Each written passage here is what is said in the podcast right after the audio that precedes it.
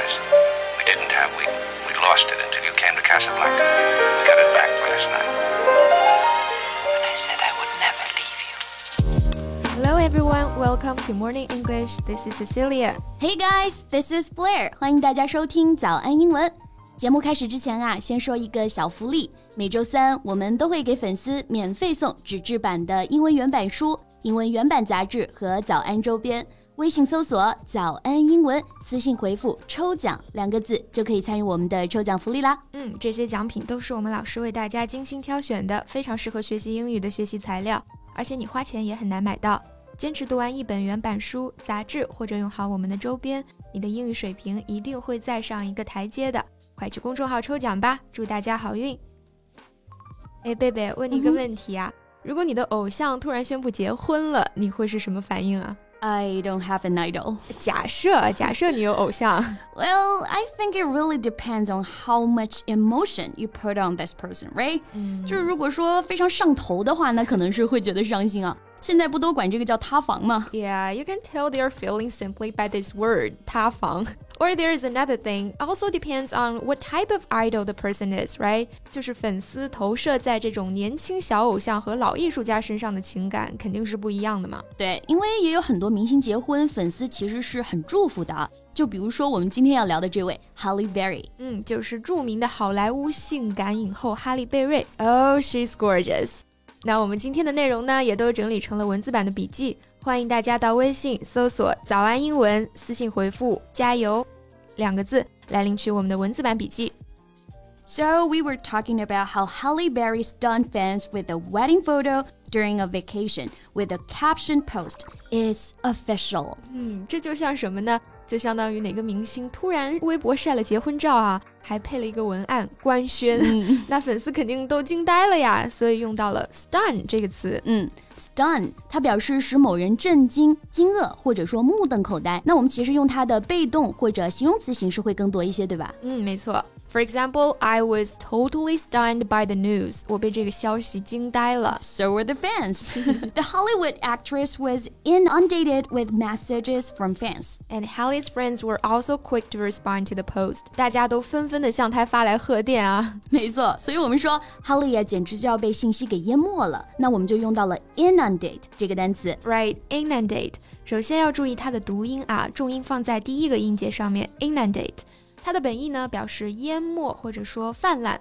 不过中文里面我们也不仅仅会用淹没来描述洪水嘛，对不对？我们更多的是用到它抽象层面的含义。Right. We tend to use it figuratively，比如说被消息淹没啊，被流言蜚语淹没啊，对吧？所以其实 inundate 它还有什么意思呢？就是使人啊不胜负荷、应接不暇的意思，跟 overwhelm 这个单词意思非常接近。诶，那他晒的这个照片是像我们中国的明星一样晒结婚证吗？ No, it was a loved up photo of herself and Van Hunt kissing inside a chapel with a gorgeous sea view behind them. 哦，所以就是一张充满爱意的合照哈。嗯 You just use this word loved up. Can you explain what it means for us? Well, you can see it as full of romantic love for somebody，就是非常相爱的，充满爱恋的。那就像我们说的一对恩爱的夫妇，就可以说 a loved up couple, yes. However, some followers were confused whether or not Halle had really married Van due to the star's second image on the slide, where Halle had posted another photo of the pair celebrating the new year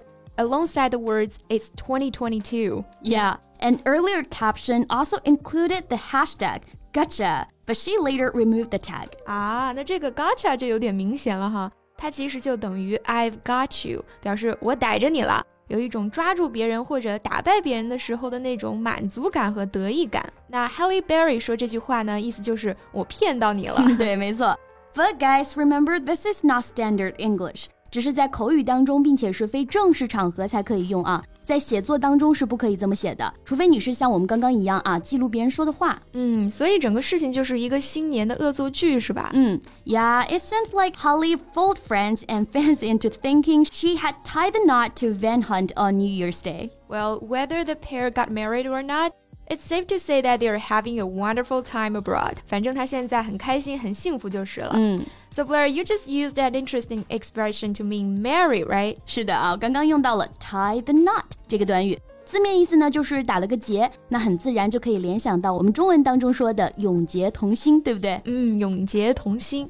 或者呢，可以把它理解为两个人拴在一起过日子了哈，那可不就是结婚了吗？Yeah，那网友发现被骗了之后的反应呢，也非常的可爱啊。有的说，You got us good until I swipe right. Another wrote, I see no one scrolled. And way to play us. 发现白激动了，小小的抱怨一下哈。Right. Actually, Halle's relationship with Van was confirmed back in September 2020 with a fun Instagram post following rumors the pair were dating. Yeah, I remember that post. She was wearing a shirt with Hunt's name on it as she held a drink in her hand. 对，就是那一条啊。The couple then went on to make their red carpet debut at the 2021 Academy Awards. 其实我们影后的情史还是非常之丰富的哈。She was previously married to Olivier Martinez, who she shares her two children. Yeah, the pair split in 2015 before Olivier, Halle had been married to single and actor Eric Bennett and Major League Baseball player David justice she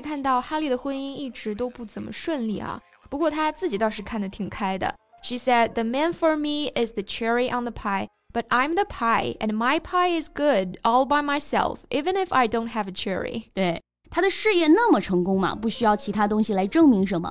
毕竟她可是世界上首位非裔奥斯卡影后。嗯，而且说到这里，有个非常好玩的事情啊，嗯，就是她拿完了奥斯卡影后呢，转手就拿了个金酸梅最差女演员。中间仅仅隔了三年。不过她在发表获奖感言的时候，还是表现得相当之大气的啊。She said, "When I was a kid, my mother told me that if you could not be a good loser, then there's no way you could be a good winner." 是的。之后她被问到获得影后，同时被评为最差女演员，会不会感到不服啊？他是这么回答的：Don't take yourself too seriously. Know when to laugh at yourself and find a way to laugh at obstacles that inevitably present themselves. 就是说。不要太把自己当回事儿，知道什么时候自嘲，并找到方法来笑着应对那些无法避免的障碍。Yeah, I feel like that's something I should write down and memorize.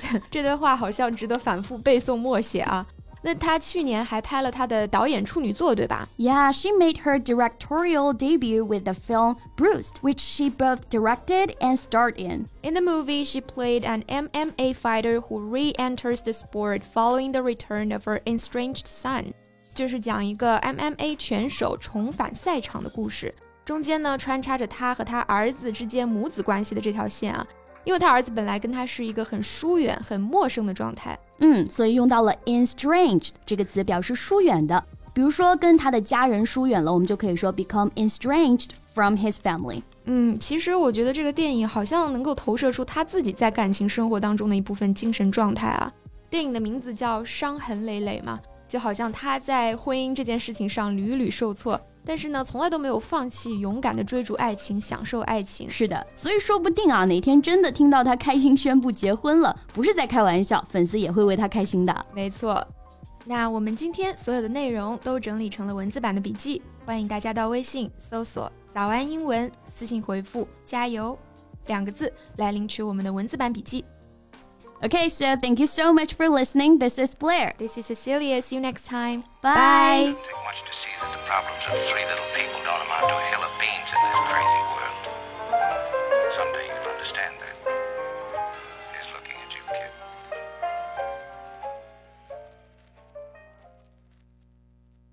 This podcast is from Morning English. 学口语就来早安英文。